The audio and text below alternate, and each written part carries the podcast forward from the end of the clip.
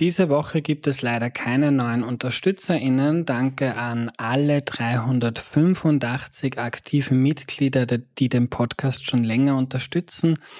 Und fünf möchte ich heute hervorheben. Die fünf unterstützen Erklär mir die Welt seit dem 6. November 2018 durchgehend. Das war der erste Tag, an dem man Erklär mir die Welt supporten konnte. Also vielen Dank an Michael Haider, an Gloria Pölz, Oliver Krammer, Tobias Fuchs und Anna Goldenberg. Das ist wirklich sehr, sehr großzügig. Vielen, vielen Dank. Mit sechs Euro im Monat könnt auch ihr auf erklärmir.at slash erklärmir.at slash support mit möglich machen, dass wir dieses Bildungsprojekt hier verwirklichen können. erklärmir.at slash support.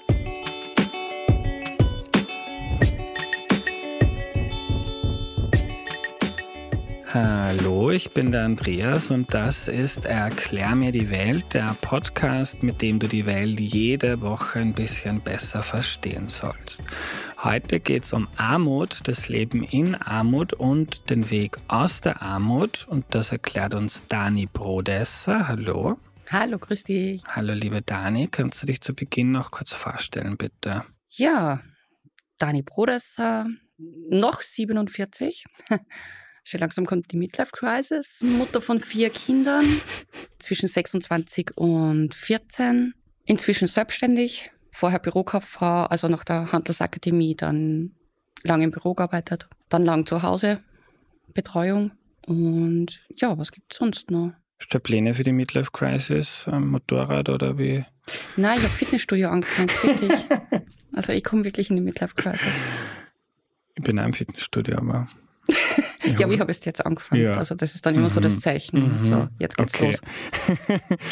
Dani, du hast Du hast die letzten Jahre sehr viel über dich geredet, deine Vergangenheit, ein Buch geschrieben, sehr offen, dich sehr verletzlich gezeigt beim Thema, das sehr tabuisiert ist, nämlich in Armut zu leben. Und in deinem Buch, das bei Crema und Schere erschienen ist, sehr sympathischer Verlag, by the way. Absolut. Beschreibst du so zu Beginn, so bis zum, zur Geburt oder bis zum vierten Kind wart ihr eine ganz normale Durchschnittsfamilie. Kannst du uns mal ein bisschen was über dich und deine Familie erzählen? Genau. Vorher möchte ich nur kurz was zu deinem Satz dazu sagen. Ich habe die letzten Jahre sehr viel über mich geredet. Stimmt. War aber eigentlich auch nie so geplant. Also das war, das ist wirklich dann irgendwann in diese Richtung eskaliert. Mhm. Und eigentlich hätte ich die letzten Jahre immer gern wollen, dass ich nie mehr diese persönliche Geschichte in den Vordergrund stelle, sondern dass man sieht, dass die Strukturen dahinter nicht stimmen. Aber wir brauchen in Österreich, wir müssen nur immer von diesem vorurteilsvollen Bild wegkommen und dafür braucht man die Geschichten. Also das wollte ich jetzt einfach nur dazu sagen. Und man redet eigentlich auch nicht gern über sich. Also es ist so. Aber jetzt zur Geschichte. Und kurzer Einschub, nicht damit jetzt die Leute denken, jetzt wirst du genötigt, über was zu reden, was du nicht möchtest. Wir haben gesagt, wir reden über dich und über die Struktur und Genau, ich wollte ja. einfach nur ja. eben das erklären. Es ist, weil viele dann auch immer sagen, ja, jetzt kommt schon wieder mit ihrer Geschichte, haha. Aber es ist einfach so, man braucht die Geschichten dazu, dass man sich ein Bild machen kann über die ganze Thematik. Weil die Statistik 1,3 Millionen Armutsbetroffene, das ist, geht da rein und da wieder raus. Genau. Ja. Man kann sich ja bei den Zahlen nicht wirklich viel vorstellen. Habe ich früher auch nicht können. Ich sag's, wie es ist. Also bevor es uns nicht selber getroffen hat, war es auch so. Mhm. Eine Armut passiert mir nicht. Ja. Wie war es bei uns? Wir waren wirklich eine komplette Durchschnittsfamilie. Also ich habe meinen Mann kennengelernt, da war mein Große fünf Jahre alt. Vorher war er alleinerziehend. Hab das Privileg gehabt, äh, mit meiner Oma zusammen zu wohnen. Die hat außerhalb von den Kindergartenzeiten die Betreuung übernommen, habe Vollzeit gearbeitet, war Abteilungsleiterin in einer Firma. Es ist mir gut gegangen. Also ich habe das zum Beispiel dieses Pech nicht gehabt, dass ich alleinerziehend bin und, und in mhm. Armut lebe. Weil eben das Umfeld da war. Die die Randzeiten übernommen haben und, und, und. Ähm, dann habe ich meinen Mann kennengelernt und es war uns eigentlich relativ bald klar, wir wollen eine große Familie. Also ich war selber Einzelkind, ähm, er ist vom Land gekommen und er hat damals fixe Anstellung gehabt und nebenbei so ein bisschen Selbstständigkeit aufgebaut. Und es war eigentlich für uns immer klar, er ist der Hauptverdiener, ich bin dabei daheim bei den Kindern und arbeite nebenbei, geringfügig. Also ich habe wirklich immer nebenbei da mal in der Gastro gearbeitet, dort mal im Büro ein bisschen. Ähm, habe dann sogar die Ausbildung zur Tagesmutter gemacht, Kindergartenhelferin. Einfach immer so kleine Jobs nebenbei, die sie neben die Kinder ausgängen. Hat für mich damals passt. Dass das naiv war und dass es für mich im Endeffekt dann bedeutet hat, wenn du mehrere geringfügige Jobs hast, auf nichts, wirklich absolut nichts an Anspruch hast, war mir damals nicht bewusst. So, und dann ist unsere jüngste Tochter auf die Welt gekommen. Ähm, und da haben wir eigentlich schon in der 20. Schwangerschaftswoche erfahren, dass sie schwer krank ist. Also bis zum Zeitpunkt von der Geburt haben wir nicht einmal gewusst, ob sie die Geburt überlebt oder nicht.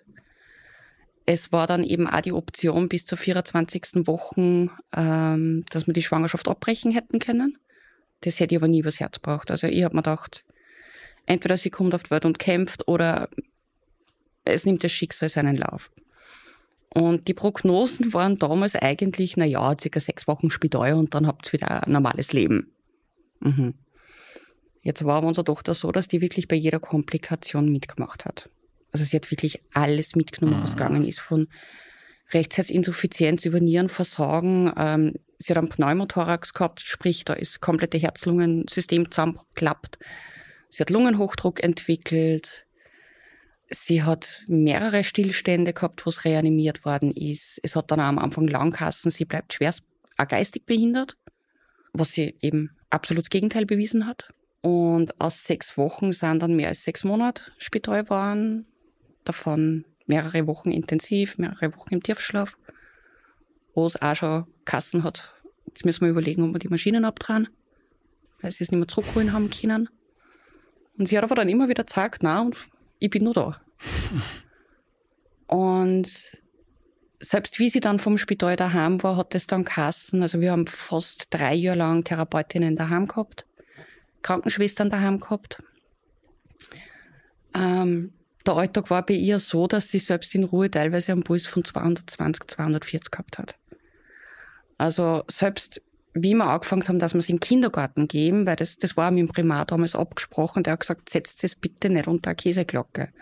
Schaut, dass sie mit kann, mhm. dass sie mit anderen äh, Kontakt hat, dieses soziale Leben im Kindergarten. Aber es war halt oft so, dass im Kindergarten braucht, nach einer Stunde angerufen, bitte holen Sie es wieder, die wird schon wieder blau. Aber wir haben es trotzdem immer weitergemacht. Und es hat halt auch für mich geheißen, es war keine Arbeit möglich. Weil welcher Arbeitgeber macht das mit, dass du einen Tag funktioniert vielleicht den nächsten Tag musst du nach einer Stunde schon wieder im Kindergarten sein. Mhm. Und eigentlich hätte man gehofft gehabt, dass es schneller besser wird, aber die erste komplett normale Schulwoche, die sie überstanden hat, war in der dritten Klasse Volksschule. Bis dahin war ein Schultag, vier Tage daheim, zwei Schultage, drei Schultage daheim. Weil es einfach vom, das System, das Körper, der Körper mhm. das nicht mitgemacht hat. Also das, ein Arzt hat es einmal gut beschrieben, bei ihr ist ein normaler Tag so, wie wenn du jeden Tag einen Marathon rennst. Vom Energieverbrauch her. Aber es ist halt mit den Jahren besser geworden. Hat aber immer Kassen, dass ich komplett ausfall. Mein Mann hat dann probiert, dass er mein Ausfall und die Zusatzkosten, was wir alle gehabt haben, also sprich, du fährst monatelang jeden Tag ins Spital, zwei, drei Mal. Ähm, du hast Medikamente, die der Krankenkasse zahlt oder Zusatznahrung. Und er hat dann probiert, dass er denn das Ganze verdient und, und meinen Ausfall kompensiert. Ja, und das war vier Jahre später dann das Burnout. Das heißt, ich war nicht in der Arbeitswelt drinnen, er ist dann ins Burnout gefallen. Und er ist aber so aufgewachsen und so sozialisiert worden wie ich eigentlich auch, also Kind der 60er, 70er Jahre. So ein Arbeitsloser daheim sitzen gibt's nicht. Und seine Firma hat noch damals kündigt mit dem Burnout. Und er hat aber nicht, er hat es nicht geschafft, dass er jetzt einfach mal sagt, jetzt bin ich krank, jetzt bin ich daheim, gibt's nicht. Und hat dann den erstbesten Job angenommen und das war ein Job als freier Dienstnehmer. So, das heißt in Österreich, ähm, da wirst gehandelt wie ein äh, Selbstständiger. Sprich, kein Urlaub, kein, keine freien Tag. Wenn du nicht arbeitest, wirst du nicht bezahlt. Mhm. Kein Anspruch auf Krankengeld und so weiter und so fort. Und das war eigentlich dann erst so der richtige Anfang in die Spirale. Mhm. Ist vom Arbeitgeber auch nicht sehr nett und unterstützend, jemanden, der einen Burnout hat, zu gehen. Ja. Es hat dann Jahre gedauert und irgendwann hat er es dann geschafft. Das war aber erst, wie wir dann schon relativ gute Kontakte gehabt haben, auch Arbeiterkammer und alles, und uns traut haben zu wehren. Dann ist da meine Mama mal hingegangen und hat gesagt, so, und entweder ich kriege jetzt einen fixen, ein fixes Angestelltenverhältnis oder ich höre auf. Mhm. Und mit dem Schreiben von der Arbeiterkammer, dass das eben eine Scheinselbstständigkeit ist mhm. und hin und her, ähm, hat das dann auch funktioniert. Das haben wir uns aber nur traut, weil wir gewusst haben, ähm, wir haben dann Leute, die uns helfen, welche Wege das wir nachher gehen müssen. Das ist ja das Nächste. Wenn du jahrelang in so einer prekären Situation bist, aber zu dem kommen wir sicher auch noch, ähm, hast du kein Umfeld mehr. Du hast nicht einfach irgendwelche Freunde oder Leute, die du anrufen kannst und sagen kannst, hey, was mache ich in dem Fall? Das ist eben erst gegangen, nachdem wir dann wieder soziale Kontakte gehabt haben. Mhm. Aber bleiben wir nochmal jetzt bei dieser chronologischen Entwicklung. Also das Kind kommt zur Welt, ist schwer krank, extrem betreuungs- und kostenintensiv. Ihr habt es scheinbar super geschafft oder so gut man das schaffen kann. Und der Mann versucht einzuspringen für dich oder springt auch ein und arbeitet sich in den Burnout, verliert seinen Job und dann ist er quasi selbstständig, scheinselbstständig, prekär beschäftigt. Wann hast du das Gefühl gehabt, so, weil es kommt jetzt niemand vorbei und sagt so, Dani, ihr seid jetzt offiziell arm, ihr fällt jetzt in die Statistik. Ist so irgendwann der Moment gewesen, wo du dir gedacht hast, so, Jetzt mhm. fühlt sich das so an, jetzt gehören wir zu denen, über die man immer nur irgendwie in den, der Zeitung liest oder es so. Es war dann eben 2012 war das Burnout. Dann ist es eigentlich nur eine Zeit lang halbwegs normal dahingegangen. Also wir haben zwei Autos gehabt, in der Stadt gewohnt.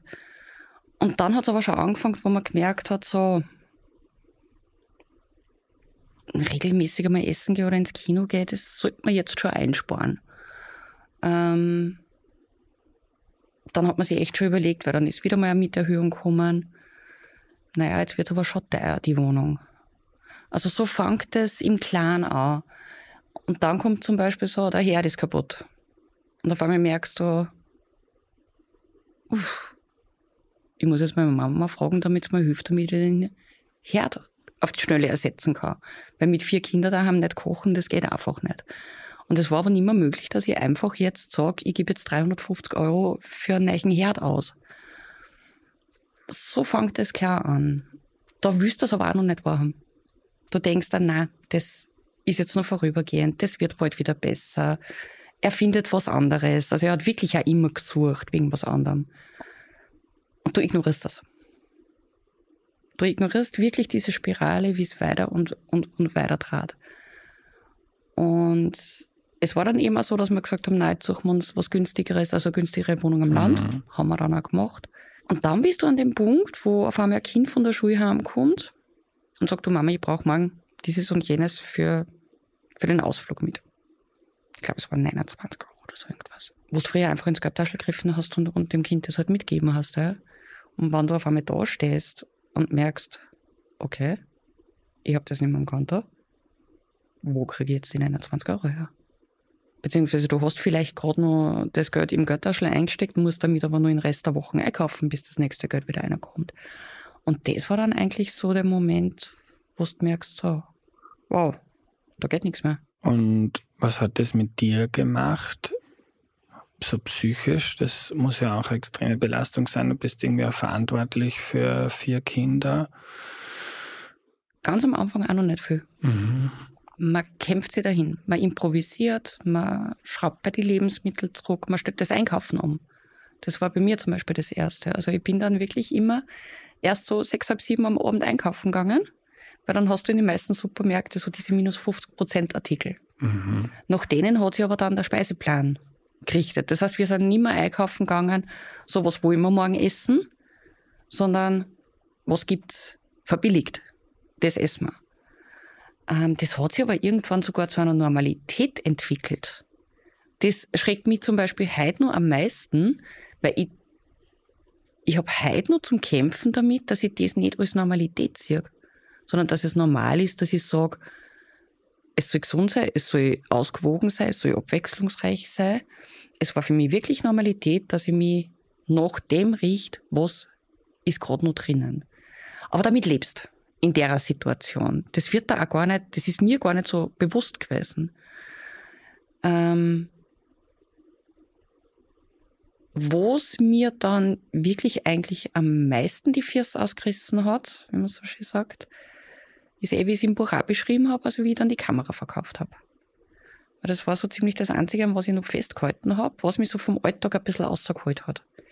So am Abend spazieren gehen, Sonnenuntergänge fotografieren, ähm, manchmal Shootings mit anderen Leuten machen. Das war immer so für mich nur eine Bestätigung, so ich kann das. Und meine, ich habe dann Fotos immer wieder zu so Wettbewerbe eingeschickt, immer wieder mal was gewonnen, also nicht geldmäßig, aber einfach mhm. so bestätigungsmäßig. Ja. Und das war irgendwie so, ja Dani, du kannst ja nur irgendwas. Und der Moment, wo ich dann die Kamera verkauft habe, damit sie uns den Strom nicht dran, also das war dann wirklich ein Moment, wo ich, wie soll ich das beschreiben, wo du einfach nicht mehr weißt, wieso machst du eigentlich weiter. Das war so, ja. Und das ist ja dann, du hast das Spirale genannt, wo man dann das, das Selbstwert wird irgendwie immer niedriger, man traut sich nichts mehr zu oder man distanziert sich dann und so kommt man dann oft nur mehr ganz schwer raus aus dem Kreislauf. Dieses Distanzieren hat, hat vor allem angefangen, ich, mein, ich sag gern dazu, es ist auch teils meine Schuld, wobei, nein, es ist eher das, weil wir es so eintrichtert kriegen. Mhm. Das hat schon relativ bald angefangen. Wir haben damals, also auch wie wir noch in Linz gewohnt haben, war es einfach normal, dass man sich am Abend im Café trifft oder dass man sich am See trifft und dort in das Café am See geht, ähm, dass man gemeinsam einmal essen geht, Ausflüge macht.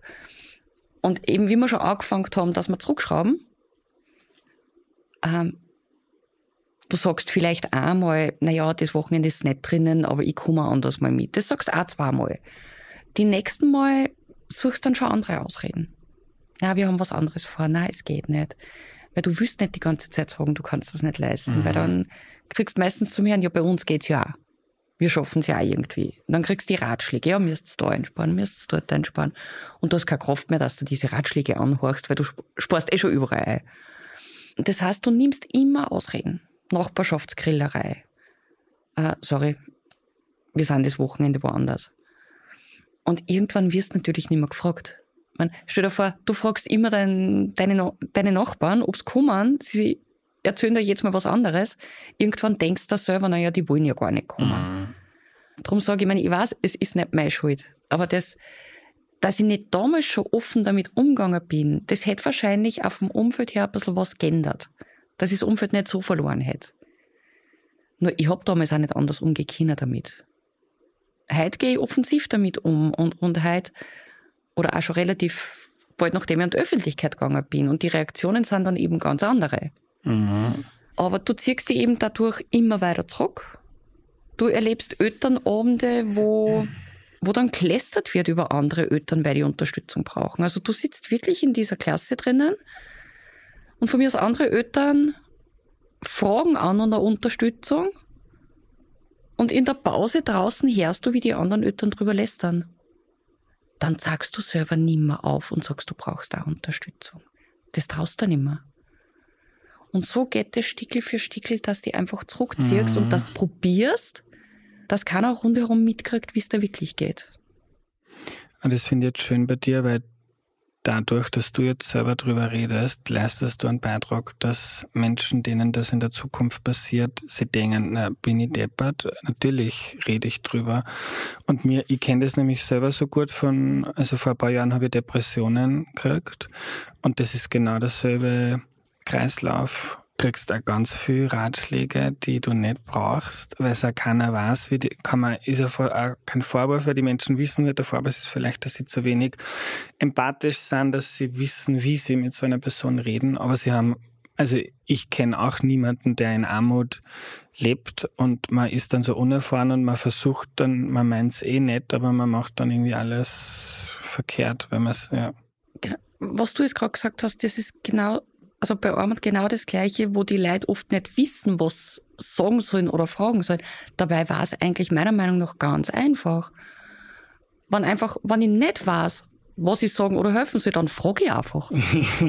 dann frage ich einfach, hey, kann ich da momentan helfen? Sag mal, wann ich da helfen kann und sag mal, wie ich da helfen kann. Problem gelöst. Finde ich. Ja, aber das ist eine große Kunst und gerade ich bin auch vom Land, also ob du am Land aufgewachsen bist oder in. Ich bin in der Stadt aufgewachsen, Stadt. aber wir haben ja. dann lange am Land gelebt. Beim Land ist so die ungeschriebene Regel, man teilt nicht so viel und man fragt auch nicht so genau nach. Also man redet dann schon viel, aber immer, wenn die Über Leute die nicht da sind. Genau. aber ja, ja, also da fließt vieles zusammen irgendwie. Es sind alle Themen, die tabuisiert sind oder die eben mit so, so vielen, ist, darum sage ich mal, sie sind mit Bildern behaftet. Genauso wie eben puncto Depressionen. Da glauben immer die Leute, man, man liegt dann wochenlang von der Früh bis am Abend beim zugezogenen Vorhang. Und dann gibt's Menschen, die sind zwei, drei Tage komplett gut drauf. Und auf einmal heißt es, ne, kann ja keine Depressionen haben. Ja, voll. Ist mir genauso gegangen. Und bei Armut zum Beispiel, eines der besten Beispiele, die ich auch immer gern bringe, ist bin ich mal auf eine Sozialberatungsstelle eingegangen. Ich meine, wirklich eine super liebe, engagierte Mitarbeiterin dort. Aber die schaut mich an und ich war damals so ähnlich angezogen wie jetzt. Und die schaut mich an und sagt, naja, aber so wie, wie sie ausschauen, ich kann mir nicht vorstellen, dass sie arm sind. Und da siehst du aber eigentlich, was für Büter dahinter steckt. Also, wie soll ich das jetzt formulieren? Ähm, die Leute glauben, man muss einem gewissen Bild entsprechen, wenn man arm ist. Man darf nicht irgendwie schöner gekleidet daherkommen. Ähm, dass ich die Sachen vom Flohmarkt habe oder teils schon von meiner Mutter. Egal. Aber so darfst du nicht daherkommen, weil das passt nicht ins Bild von, von diesen Trash-TV-Sendungen und wer arm ist, ist nur verlodert und hat fettige Haare von mir aus oder steht um 9 Uhr Vormittag schon vor dem Kiosk mit dem Dosenbier in der Hand oder sind diese typischen Eltern aus den Sendungen, die rauchend neben die zweijährigen Kinder im, im Wohnzimmer sitzen. Und das macht mich so heiß. Weil, nein, das hat nichts mit Armut zum da. Das hat damit zum da, ob ich als Mensch ein soziales Wesen bin oder nicht. So ein bisschen der Blick der Leistungsgesellschaft auf die Armen, weil wenn sie sich angestrengt hätten und sie nicht gehen lassen würden, dann wären sie ja genau. wahrscheinlich nicht arm. Genau. Das ist das, was du immer zum Herrn kriegst. So dieses, wer würde, schafft das auch. Und wer sich bemüht, der findet auch. Na, eben nicht. Wir brauchen uns ja eben nur fehlende Vereinbarkeit anschauen. Und wie war bei dir dann der Weg, dass du damit quasi so selbstbewusst dann umgegangen bist? Das war nicht geplant. Wirklich nicht. Das war 2017. Also da war ich wirklich dann schon komplett zurückgezogen. 2012 haben wir jetzt angefangen mit genau. der Geburt deines vierten Kindes. Nein, 2008 ist die auf die Welt gekommen. Ah. 2012 war es Burnout. Mhm, genau, ja. Und 2017 war wirklich schon der Moment, wo Selbstbewusstsein sowieso komplett im Keller war, wo ich einfach auch, und das ist ein typisches Anzeichen von Armutsbetroffenen, sie übernehmen die Beschämungen von außen. Ähm, wenn du jahrelang immer gesagt kriegst und hörst in die Medien und lest in die Zeitungen, eben Armutsbetroffene brauchen Anreize, liegen in der sozialen Hängematte, bemühen sich zu wenig, dann glaubst du das. Und wenn dir sogar auf, auf, auf, auf Dann gesagt wird, naja, sie müssen aber schon was falsch gemacht haben, weil sonst kommt in Österreich niemand in so eine Situation. Ich meine, wir haben 1,5 Millionen Armutsbetroffene und mir sagt eine von, von der Behörde, mhm. ich muss einen Fehler gemacht haben, weil das passiert sonst niemand in Österreich. Heute kannst du mir das nicht mehr sagen. Heute erkläre ich ja, wie viele Leute das wir in Österreich haben, denen es so geht. Aber wenn du das jahrelang hörst, zurückgezogen bist, ähm, traust du nichts mehr sagen. Und das Selbstbewusstsein ist im Keller. Und du glaubst dann immer an, an eigene Fähigkeiten oder dass du irgendwas kannst, weil du machst sowieso alles falsch. Also zu dem, warum ich dann schon so zurückgezogen war. Und dann 2017 war eben dieser eine Moment, im Nachhinein bin ich meinem Ex-Vermieter ziemlich dankbar dafür, es war so, ich war mit den Kindern, das war das erste Mal in, dem, in die Sommerferien, dass ich mit den Kindern im örtlichen Freibad war. Da war der Familieneintritt, also der Familientarif 4,20 Euro. Nix eigentlich. Und komme am Abend mit den Kindern heim, das war immer Dorf, und so, wie es am Dorf ist, schöner Sonnen, äh, Sommerabend, ganze Dorfnachbarschaft ist versammelt herausgesessen. Und ich habe da vorbei müssen, dass ich zur Wohnung kam. Und wir waren in dem Jahr dem Vermieter noch die Betriebskostennachzahlung schuldig. Also nicht die Miete, sondern die Nachzahlung von den Betriebskosten. Für eine Wohnung, in der ich im Winter 11 Grad gehabt habe. Nur so viel. Das ärgert mich bis heute. Das hätte ich mir eigentlich damals gleich vor Füße werfen müssen, aber habe ich nicht geschafft. Okay, wir kommen da vorbei und er schnauzt mir auf einmal an, wo ich leicht war. Der Vermieter. Ja, mhm. vor die Kinder. Und ich so, ja, wir waren Boden. Und auf einmal sagt er vor, die kompletten Nachbarn, das ist kein Wunder, dass es euch so geht, wenn du das Geld beim Fenster ausschmeißt. Anstatt dass du mir die Miete zahlst. Vor die Kinder, vor der versammelten Nachbarschaft. Wie gesagt, wenn er mir das heute sagt, erstens mal korrigieren, weil keine Miete, sondern Betriebskostennachzahlung. Zweitens, er hat mich absolut nicht, ich habe nicht Rede und Antwort zum Stehen, wo ich meinen Tag verbringe. Wie gesagt, das war halt heute. Damals bin ich vor ihm gestanden, mir ist die Kinnlade am Boden gefallen. Ich habe dann nochmal die Kinder geschnappt und bin eingegangen in die Wohnung. Und wollte die eigentlich nicht mehr verlassen. Dann Abendessen gemacht, Kinder ins Bett gebracht. Und dann bin ich mal in der Ecke im Wohnzimmer gesessen und, und hab gerade. Wirklich, also da ist so, ich glaube, da ist einfach der Frust von den ganzen letzten Jahren übergekommen und, und der Ärgern über mich selber, weil ich in der Situation mir das auch anderen hab lassen und mich nicht gewehrt habe. Ich glaube, das war eigentlich dann auch der Grund, warum ich dann Twitter aufgemacht habe. Habe dann einen anonymen Account angelegt, die graue Maus, weil für Klarnamen war ich wirklich zu feig. Und habe dann einfach dieses Erlebnis und, und dann ist ganz viel aus mir rausgesprudelt. Und habe das in so einem Thread geschrieben. Und habe mir gedacht, wurscht, es kennt mich auf Twitter keiner keiner weiß, wer hinter dem Account steckt. Und wann jetzt die gleichen Meldungen kommen wie im, im realen Leben, äh, deaktiviere den Account einfach wieder. Und es sind aber dann einfach komplett andere Rückmeldungen gekommen. Also so viele Betroffene, die, die einfach drunter geschrieben haben, wow, genau das gleiche erlebe ich seit Jahren. Oder eben so ähnlich. Oder haben dann mhm. Beispiele gebracht, wie es einer geht. Und ganz viel sind dann einfach auch auf diesen, es hat sich dann einfach so entwickelt, dass man mehr und mehr gemerkt hat, hey, es ist nicht normal, wie da mit uns umgegangen wird. Und das war für mich so der erste Moment, wo ich gemerkt habe, hey, so darf der nicht mit mir umgehen. Das soll ich mir eigentlich nicht bieten lassen. Mhm. Und eben ganz viele Nicht-Betroffene haben sie dann wirklich auch gemeldet und haben gesagt, wow, aus, aus der Perspektiven haben sie Armut überhaupt noch nie gesehen. Und so hat sich das dann irgendwie entwickelt.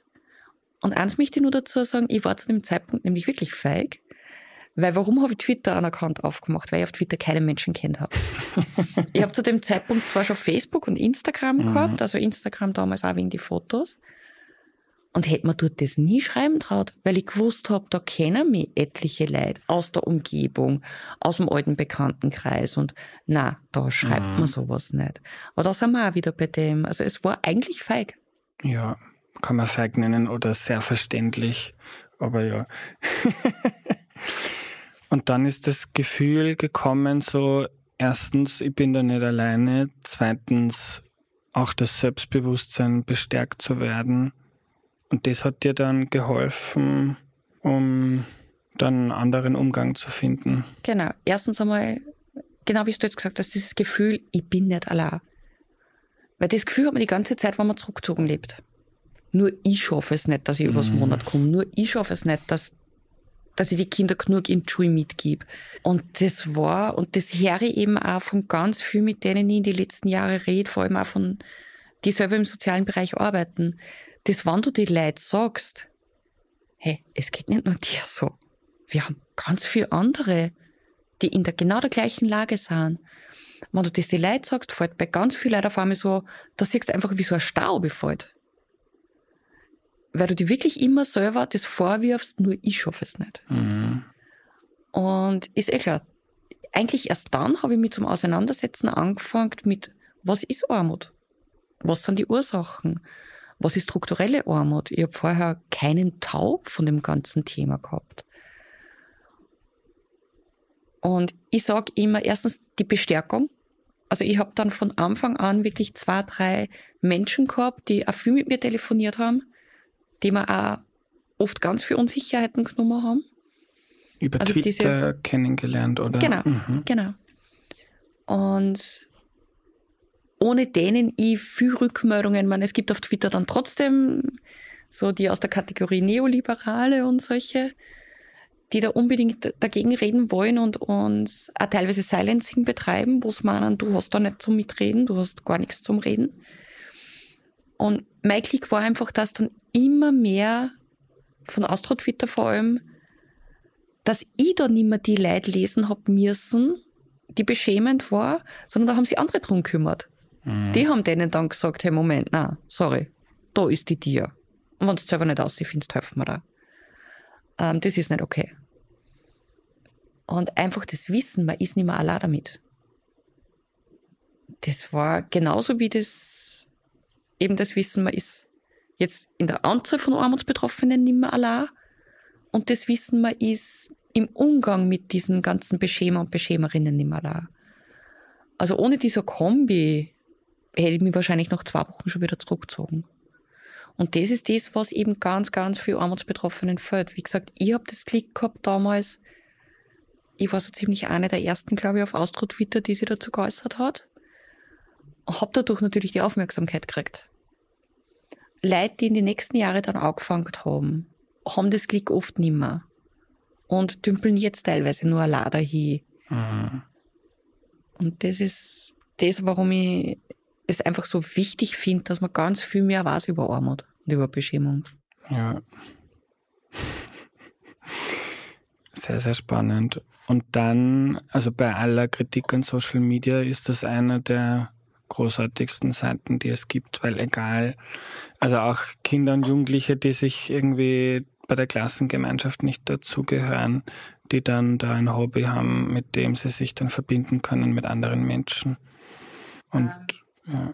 ohne Social Media, ich meine, ich weiß, man kriegt dann immer diese Kommentare von wegen, ja, aber das ist ja nicht das echte Leben. Äh, doch, natürlich. Ich hätte ohne Social Media, also ich hätte keine andere Möglichkeit gehabt, dass ich mich irgendwo zu Wort melde. Wo denn? Du gehst auf keine Veranstaltungen mehr. Ja. Du sitzt dich nicht in einer Diskussion eine und sagst auf, wenn du dermaßen verunsichert bist. Äh, Social Media ist, ist für ganz viel, nicht nur Armutsbetroffene, auch für andere Marginalisierte, einfach die Chance, dass sie mal reden können und gehört werden und gesehen werden und wahrgenommen werden. Drum macht mir das zum Beispiel auch wirklich wütend, wenn dann welche sagen, na ja, soll halt was verlangen für Twitter, ist ja egal. Na, weil wenn er was dafür verlangt, also ich hätte damals zum Beispiel keinen Account aufgemacht. Mhm. Selbst wenn es unter Anführungszeichen nur 8 Euro im Monat kostet, aber 8 Euro sind 8 Euro und die hat man nicht. Und darum finde ich solche Plattformen irrsinnig wichtig und vor allem, dass sie auch wirklich kostenlos bleiben. Mhm und mehr befreit von Trollen, aber ne, das ist ein Wunschdenken. Und wie ist dann weitergegangen bei dir oder bei euch? Es ist das Ganze dann eskaliert. ähm, es hat dann eigentlich angefangen mit der ersten Kolumne beim Momentmagazin, die man auch nicht zutraut hätte. es hat mich dann ähm, eine Professorin gefragt, die wundervolle Michaela Moser, ob ich Gastlektorin sein möchte an der FH St. Pölten und mit Studentinnen ein Bachelorprojekt machen. Habe ich mir absolut nicht vorstellen können, dass, dass ich sowas kann. Und habe immer gedacht, ja, was soll ich denen schon erzählen? Und es war aber so eine unglaublich wundervolle Erfahrung in dem Jahr, weil man, die waren schon alle am Ende quasi, also die haben schon eine Bachelorarbeit gemacht und waren in diesem, in diesem Bachelorprojekt Armut und Scham, Armut und Beschämung und haben selber am Jahresende gesagt, Sie haben schon geglaubt, Sie wissen viel über Armut. Weil sie die ganzen Zahlen, Daten, Statistiken und so weiter gelernt haben. Weil sie nebenbei auch gearbeitet haben in solche Bereiche. Mhm. Aber sie haben in dem Jahr so viel, weil sie eben auch mit Betroffenen dann Workshops gemacht haben, ähm, haben recherchiert über die Zugänge zu Sozialmärkten und wie sich das aufwirkt, auswirkt auf die Menschen, über Schulen, was diese berühmten Montagsmorgenrunden machen mit Kindern. Und es war so schön zum Herrn nach dem Jahr, dass sie gesagt haben, wirklich, sie haben geglaubt, sie haben viel Ahnung über Armut und Beschämung und haben erst jetzt gemerkt, was, was, was Scham wirklich ausmacht bei Menschen. Das war für mich eine der schönsten Erfahrungen in dem ganzen Jahr. Es hat, ich habe durch Twitter zum Beispiel dann einen Teilzeitjob gefunden, der vereinbar war mit meiner Familie. Ähm, hätte ich so im normalen Leben, im echten Leben, wahrscheinlich nicht einmal die Chance gehabt, dass ich zum Vorstellungsgespräch komme. Und so hat derjenige aber meine ganze Geschichte kennt. Ich meine, ich habe schon ganze Bewerbungsverfahren durchlaufen müssen, eh klar. Aber ich habe die Chance gekriegt und ich habe dann den Job gekriegt. Und es hat sich aber dann nach und nach, habe ich einfach immer mehr Vorträge gehalten, also in Österreich und Deutschland. Weil vor allem in Deutschland ist das Thema schon viel länger aufploppt und letztes Jahr durch diesen Hashtag dann ganz massiv. Welcher Hashtag war das? Hashtag Ich bin armutsbetroffen. Und es hat sich dann einfach ergeben, dass ich in ganz viele Projekte mitarbeiten darf. Ja, und inzwischen mache ich das wirklich alles selbstständig. Mhm. Und so arg das klingt, ähm, diese Demütigung damals vor die Kinder und vor der versammelten Nachbarschaft hat eigentlich dazu verholfen, dass ich jetzt wieder über der Armutsgrenze bin. Mhm. Ja. Schräg, oder? Ja aber oft braucht es einen tiefen Fall oder eine große Krise, die dann was bestärken. Das war das bei mir auch lustig, um da würde ich es gar nicht vergleichen, aber bei mir war es auch so mit, seit ich diese depressiven Phasen gehabt habe, hat sich wahnsinnig viel geändert in meinem Leben, aber kann auch nach hinten losgehen, weil das war das erste Mal, wo ich selber wirklich Glaube habe zu verstehen, zu verstehen, wenn jetzt, wenn ich nicht das Geld hätte, was ja auch Psychotherapie ist, sagt er, ich habe also nicht wie viele tausende Euro ausgeben dafür. So bei Psychiatern wartet man oft zwei, drei Monate und wenn du akut was brauchst, dann zahlst du einen Wahlarzt dafür 100 oder oft manche 200 Euro oder so. Und wenn du da jetzt nicht nur Support hättest an Menschen, die teilweise zum Beispiel bei mir in der Familie schon eine Person Erfahrung hat mit dem Thema und mir da geholfen hat, wo gehen wir da hin dann, weil man dachte, ich kann mir jetzt sehr gut vorstellen, wie das Leben da auch in ganz andere Bahnen gehen kann.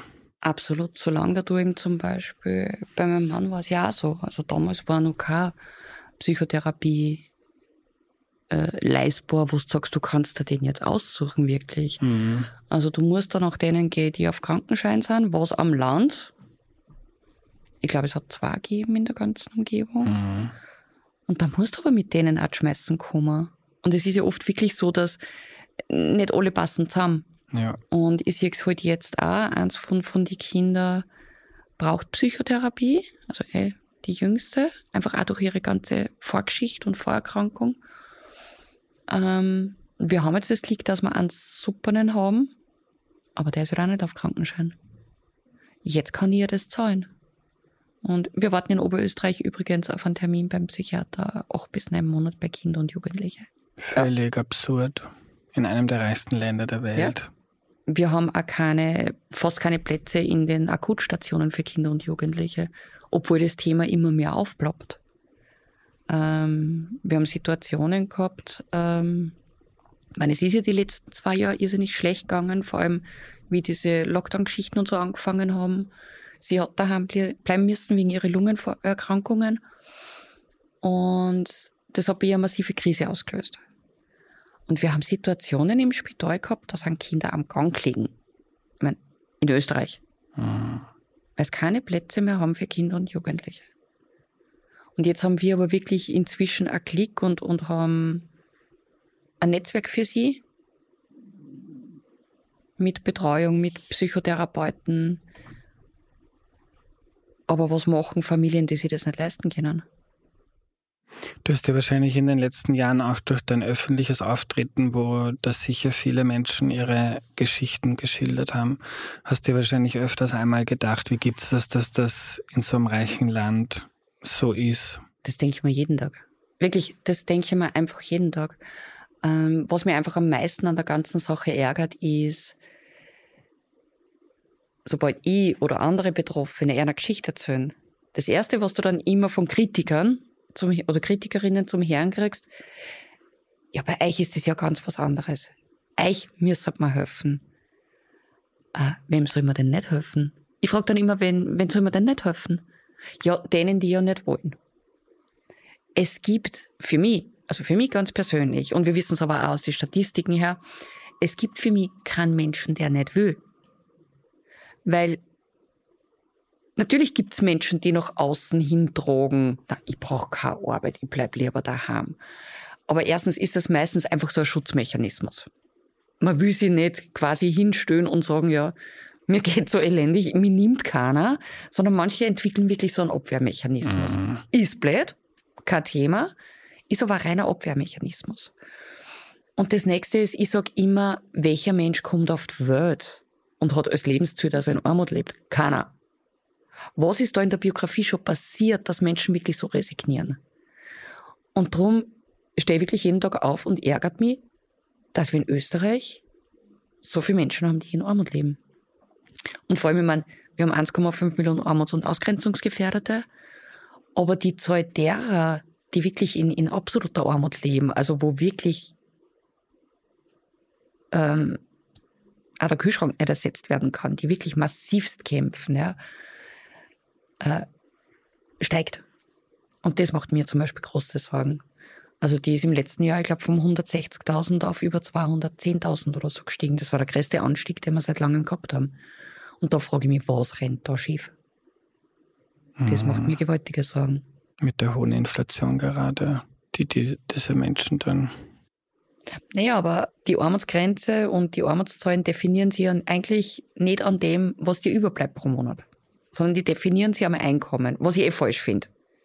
Weil wir haben zum Beispiel äh, ganz viele Leute, die offiziell zwar über dieser Armutsgefährdungsgrenze sind, die aber dank den Teuerungen, also höhere Miete, Strom, Gas, also brauche ich nichts erzählen, merkt eh jeder momentan und jeder. Es gibt ganz viele Leute, die offiziell über dieser Armutsgefährdungsgrenze sind, die aber am Ende vom Monat kein Geld mehr übrig haben. Oder eben schon ab dem 20. kämpfen, weil durch die Teuerungen einfach nichts mehr übrig bleibt. Und ich bin sowieso der Meinung, dass das Ganze ähm, neu berechnet werden müsste. Also nicht mehr so, was hast du Einkommen? Ah, du bist runter, du bist drüber sondern was hast du Einkommen, was hast du Fixausgaben. Und das lässt sich österreichweit wirklich auf jeden Ort sogar oberbrechen, was mhm. so die durchschnittlichen Ausgaben sind. Weil es ist klar, dass ich in Wien größere habe als in Hinterfisel. Ja. Aber das lässt sich oberbrechen. Und ich glaube, wenn wir das einmal machen, schaut man ganz schön äh, mit großen Augen in Österreich, wie viele Leute da inzwischen auch bis in die Mittelschicht auf am Ende vom Monat kein Geld mehr haben. Warst du auch schon im Gespräch mit PolitikerInnen über das Thema? Hat dich mal wer eingeladen und gesagt, sag uns, wie das ist und was wir besser machen können? Austausch findet eigentlich regelmäßig statt. Ähm, das ist jetzt nicht so irgendwie was Großes, sondern wirklich so im Hintergrund, wo es dann einfach mal heißt, hey Dani, was sagst du dazu? Oder würdest du das anders formulieren? Oder fällt dir da irgendwas? Kannst du da mal drauf schauen? Ja. Das haben wir, das, das findet öfter statt. Der größte Austausch ist eigentlich dann immer, wann ich mich über irgendwas öffentlich aufreg, weil irgendwelche Zahlungen wieder nicht ankommen bei den Leuten. Letztes Jahr haben wir es gehabt beim, beim Teuerungsbonus, wo in Oberösterreich zum Beispiel, das ist auch Oberösterreich, ja. In Oberösterreich ist Sozialhilfeempfängerinnen der Teuerungsbonus, diese 150 Euro, von der Sozialhilfe abgezogen worden. Also die sind wirklich dann da gestanden und haben mir dann geschrieben, so, Dani, stimmt das? Mir sind die 150 Euro abgezogen worden. Die haben auch probiert, dass sie sich beim Land erkundigen. Und denen ist allesamt erklärt worden, na, das ist, das ist korrekt so. Und dann haben wir ein paar Leute auf Twitter einen Aufstand gemacht. Und im Endeffekt hat sie dann ausgestellt, dass es nicht korrekt ist. Und das hat dann berichtigt werden müssen und die Leute haben ihr Geld wieder gekriegt.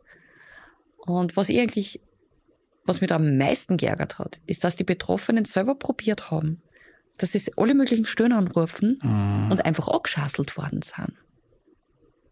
Und da müssen erst ein paar Leute kommen und auf Twitter ein Murz am Damm machen, damit sie auf einmal Politiker bewegen und damit sie merken, hoppala, das stimmt ja gar nicht, das ist nicht korrekt. Und das ja. ist das, was mich ärgert, weil das, das spiegelt so die Situation wieder und das kenne ich von früher so.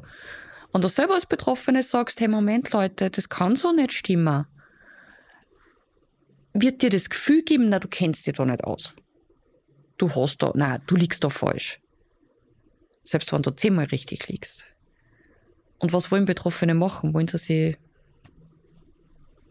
an die Medien gehen? Mhm. Das ist es. Und das ist das, was mich bis heute noch massiv ärgert. Und solche Sachen passieren halt immer wieder mal. Und da muss ich aber wirklich sagen, ähm, da, da hat es bis jetzt, egal, also Politiker wirklich jeden Couleurs, je nachdem, wen es halt betroffen hat in, im Ressort, haben sie alle dann eingesetzt. Also das ist die einen mal mehr, mal mhm. weniger, aber da kann ich wirklich nichts sagen. Was mich momentan massiv ärgert, ist dieser 60-Euro-Bonus, der im Juni großartig angekündigt worden ist für Sozialhilfeempfängerinnen und für Kinder von, von Familien, die halt einkommensmäßig unten sind, im untersten Drittel. Der ist groß angekündigt worden im Juli, dass er ab Juli auszahlt wird. So, dann haben die Medien groß berichtet, so ab Juli 60 Euro pro Kind. So, dann ist er im Juli nicht gekommen. Dann habe ich eher schon befürchtet gehabt, naja, das wird rückwirkend ab August sein. Hat es dann auch Kassen. Wir haben inzwischen September. Und der ist noch immer nicht bei den Leuten. Und das ist was, was mich ärgert. Ich meine, ich weiß, es ist mir dann immer gesagt worden, es dauert einfach, bis das Ganze abgewickelt ist, länger, weil es ist Soziales beteiligt, äh, AMS und, und, und. Ja? Kein Thema. Aber dann sollen sie das bitte von Anfang an klipp und klar kommunizieren, dass es ein paar Monate dauert, bis das auf Schiene ist.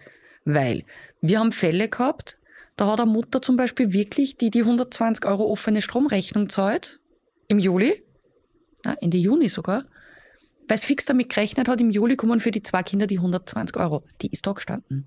Und sie ist nicht der einzige Fall. Mhm.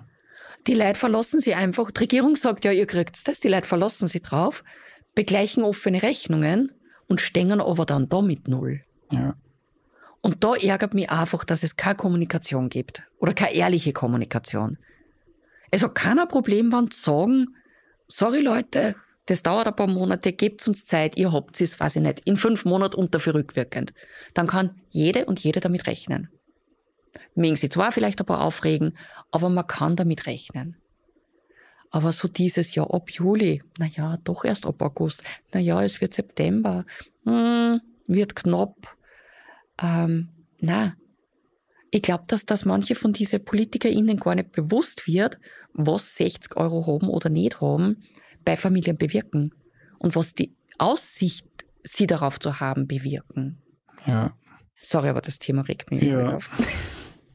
Was müsste politisch, gesellschaftlich passieren, damit dich und deinen Aktivismus in der Zukunft einmal nicht mehr braucht? Das war das Schönste. Dann könntest du was Lustigeres machen mit deiner Zeit. was müsste passieren? Also klar mal zuallererst, bevor wir überhaupt über nachhaltige Armutsbekämpfung diskutieren können, meine Meinung, meine persönliche Meinung, kehrt her, dass einfach diese ganzen Vorurteile und verfestigten Bilder ähm, auch für mal wirklich in diese Schublade gesteckt werden. So, Schublade auf, das sind Vorurteile, Schublade zu. Und da müssen aber auch sämtliche Medien und PolitikerInnen mitmachen.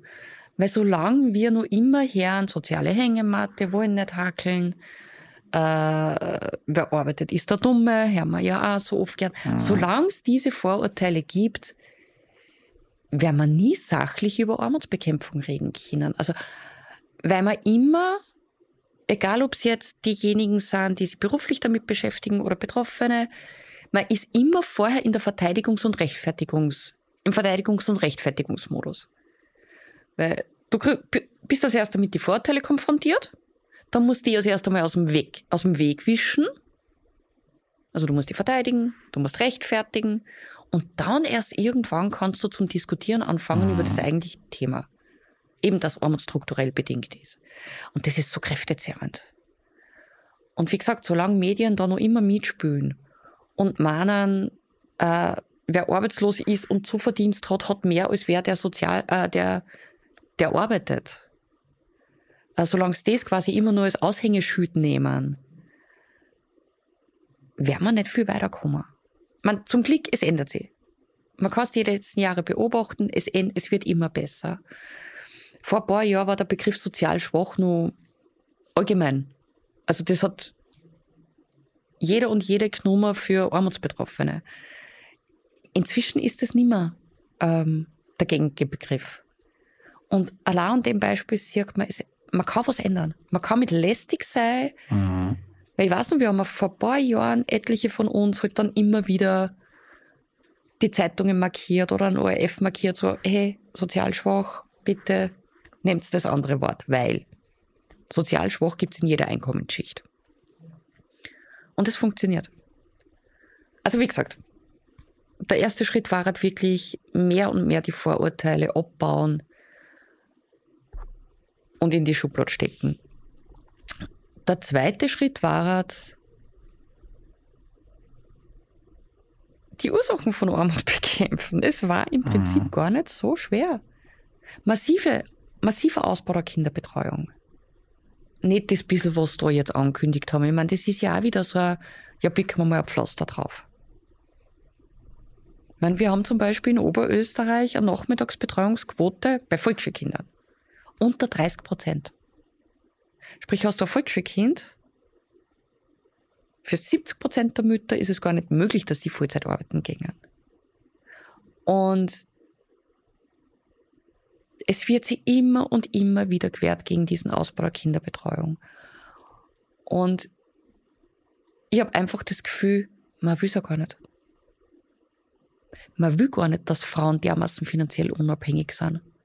Man will nur immer an diesem traditionellen Rollenbild festhalten, wo der Mann der, Hauptverdiener ist und die Frau halt Teilzeit arbeitet. Man will diese, ja, so traurig das klingt, diese Emanzipation gar nicht. Zumindest bei uns in Oberösterreich. Also bin ich überzeugt davon. Weil was ist, wenn Frauen finanziell unabhängiger sind? Konnten wahrscheinlich das traditionelle äh, Familienbild nur mehr zerbrechen. Und ich glaube, vor dem haben viele auch ganz viel Angst. Man sieht es eben auch eben jetzt gerade wieder mit diesem komplett abartigen Video von der FPÖ. Wo auch alles auf Traditionen, also von dem anderen rede ich jetzt gar nicht, ja. Mhm. Aber auch alles so, so auf Murs, auf Traditionen. Und ich glaube, je mehr wir Kinderbetreuung ausbauen, das macht Angst. Weil dann fällt das traditionelle Rollenbild weg. Da müssen mehr, mehr Männer halt mithelfen daheim. Und das ist am Land, das existiert mehr oder weniger noch fast nicht. Ja. Also Ausbau der Kinderbetreuung, Bildung. Für mich ist einer der wichtigsten Schritte zur Bekämpfung der Armut jedes Kind muss die gleiche Bildungschance haben. Das war machbar mit einer Gesamtschule, also nimmer ab der vierten Klasse trennen, sondern Gesamtschule von mir aus bis 16. Und da aber Ganztagesschulen, wo man wirklich am Nachmittag in der Schule Hausübungen macht und lernt.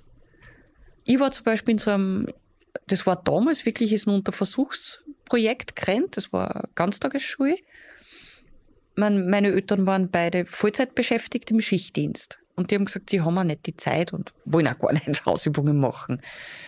Und wir waren dort in der Schule zusammengewürfelt, wirklich Kinder aus allen sozialen Schichten. Und es haben aber alle die gleichen Chancen gehabt. Weil wir die Hausübungen dort gemacht haben und weil wir dort gelernt haben. Mhm. Es hat keiner, ist keiner heimgegangen und hat sich Sorgen machen müssen, können die Eltern mit mir das überhaupt lernen oder haben sie überhaupt die Zeit? Sondern es hat jeder in der Schule machen können. Und das fällt mir. Das fällt mir wirklich, weil es wird die ganze Nachhilfe und alles auf dem privaten Sektor ausgelastet. Und wie gesagt, diese Trennung von Kindern in, in der Volksschule, die finde ich ganz schlimm. Und wir wissen eben, dass verhältnismäßig sehr wenig Kinder von ArbeiterInnen in weiterführende Schulen gängen.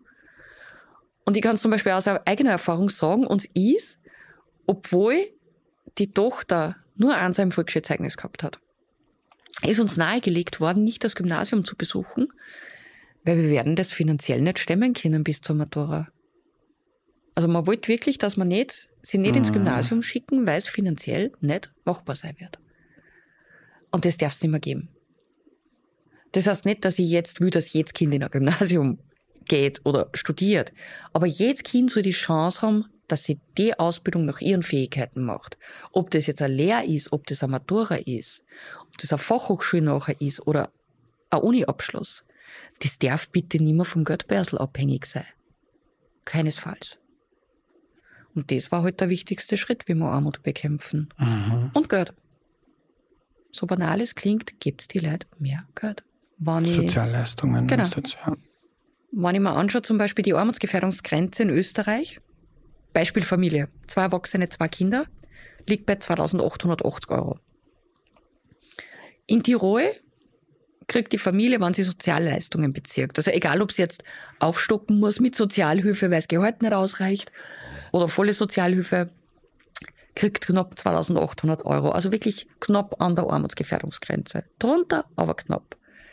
In Oberösterreich, in meinem Bundesland, kriegt die gleiche Familie 1900 Euro. Das sind 900 Euro weniger. Mhm. Na, 1900 Euro bei den Mieten, die wir inzwischen auch in Oberösterreich haben. Ähm, das nächste ist, du fährst in Oberösterreich aus der Wohnbeihilfe aussehen, wenn du privat wohnst und der Quadratmeterpreis einen gewissen Richtwert überschreitet. Es braucht mehr Geld. Aber nicht jetzt, weil weil dann quasi mehr daheim bleiben und Sozialhilfe beziehen, das will niemand. Sondern das Leben in Armut ist Dauerstress. Es belastet dich jeden Tag. Das ist, in armutsbetroffenen Haushalt spielt Geld eine der wichtigsten gedanklichen Rolle. Du stehst auf in der Früh, es geht ums Geld, du gehst ins Bett, es geht ums Geld. Ähm, du hast Existenzängste, du hast Sorgen. Und das belastet die und das kriegen die Kinder mit. Und drum gibt es ja noch mehr Geld. Das heißt nicht, dass sie einer deswegen keinen Job sucht. Wer Sozialhilfe braucht, ähm, kriegt sie ja auch nicht einfach nachgeschmissen. Du musst ja sowieso entweder für den Arbeitsmarkt zur Verfügung stehen oder du hast deine Gründe, sprich du bist chronisch krank oder, oder hast sonst irgendwas. Mhm. Ja.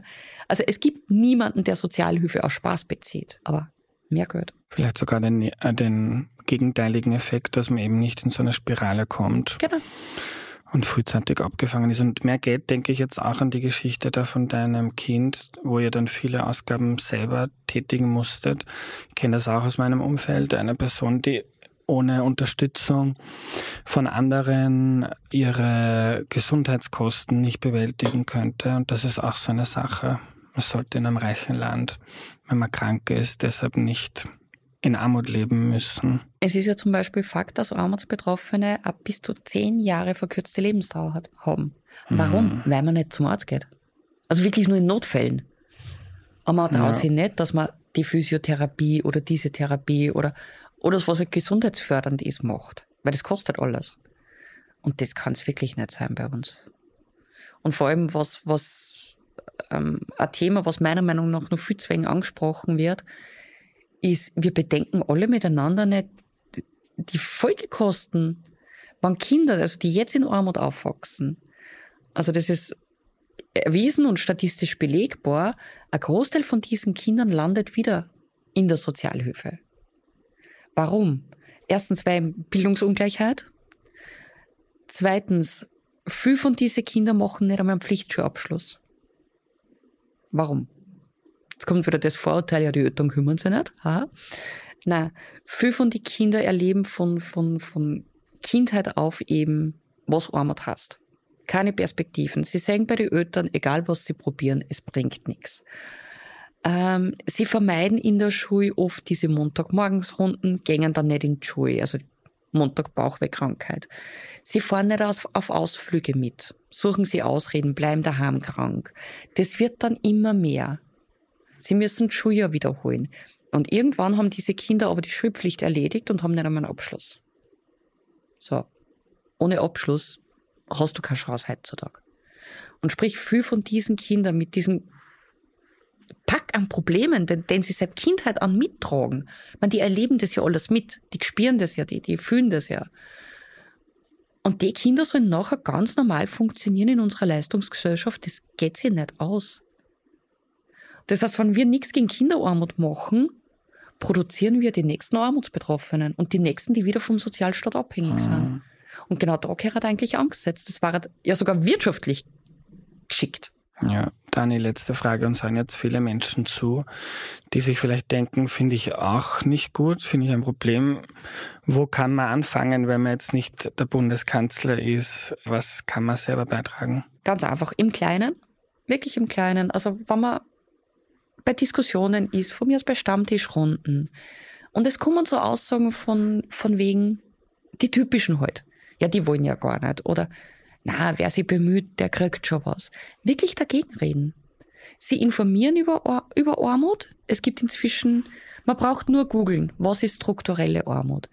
Da kann man sich die Argumente ausholen und wirklich im Klaren dagegen reden. Ich habe in letzter Zeit wirklich, heute wieder im Zug bei der Herfahrt, eine super Diskussion mit einer netteren alten Dame gehabt, die wirklich eigentlich keine Ahnung von der ganzen Thematik gehabt hat. Und die selber gesagt hat, ja, so habe ich es überhaupt noch nie gesehen. Mhm. Das ist im Klaren. Ich sage immer, wenn ich einen Mensch erreiche, das ist dann wieder ein Multiplikator. Und so kann das jede und jeder von uns machen.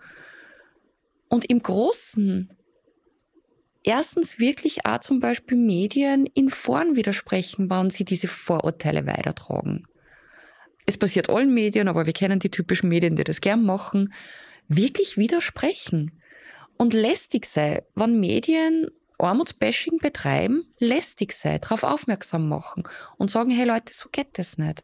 Ja, und auf keinen Fall in das verfallen, dass man, dass man Politikern glaubt, die meinen, sie wollen das Geld nur für unsere Leute und auf diese Neiddebatte reinfallen. Ähm, na, das hat noch nie was geholfen. Wir können wirklich Armut nur bekämpfen, indem wir einfach, wir sind als Gesellschaft eigentlich nur so stark, wie wir diejenigen behandeln, denen es am schlechtesten geht. Und das ist für mich eigentlich immer die Grundvoraussetzung dafür, welche Partei sollte, sollte werden.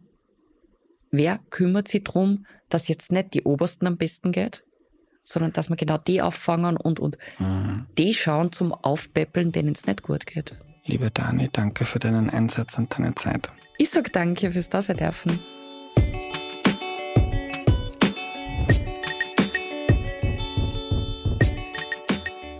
Was nehme ich mir mit? Einmal Hochachtung für Dani, dass sie sich so für die Entstigmatisierung einsetzt und hoffentlich dafür sorgt, dass in der Zukunft weniger Betroffene schlechte Ratschläge von Bekannten oder depperte Kommentare von Vermietern bekommen. Außerdem, wie schnell das gehen kann, wenn man krank wird, den Job verliert, dass man in den Strudel reinkommt, dass man Freundinnen öfter absagt, weil man das Geld fürs Kino nicht hat und sich so distanziert, die Kinder in der Schule vielleicht nicht zum Skifahren mitkommen können und so weiter. Und so leidet der Selbstwert, man traut sich weniger zu, bleibt noch öfter zu Hause, tut sich schwer, schwerer wieder einen Job zu finden, verliert vielleicht generell ein bisschen die Struktur im Leben.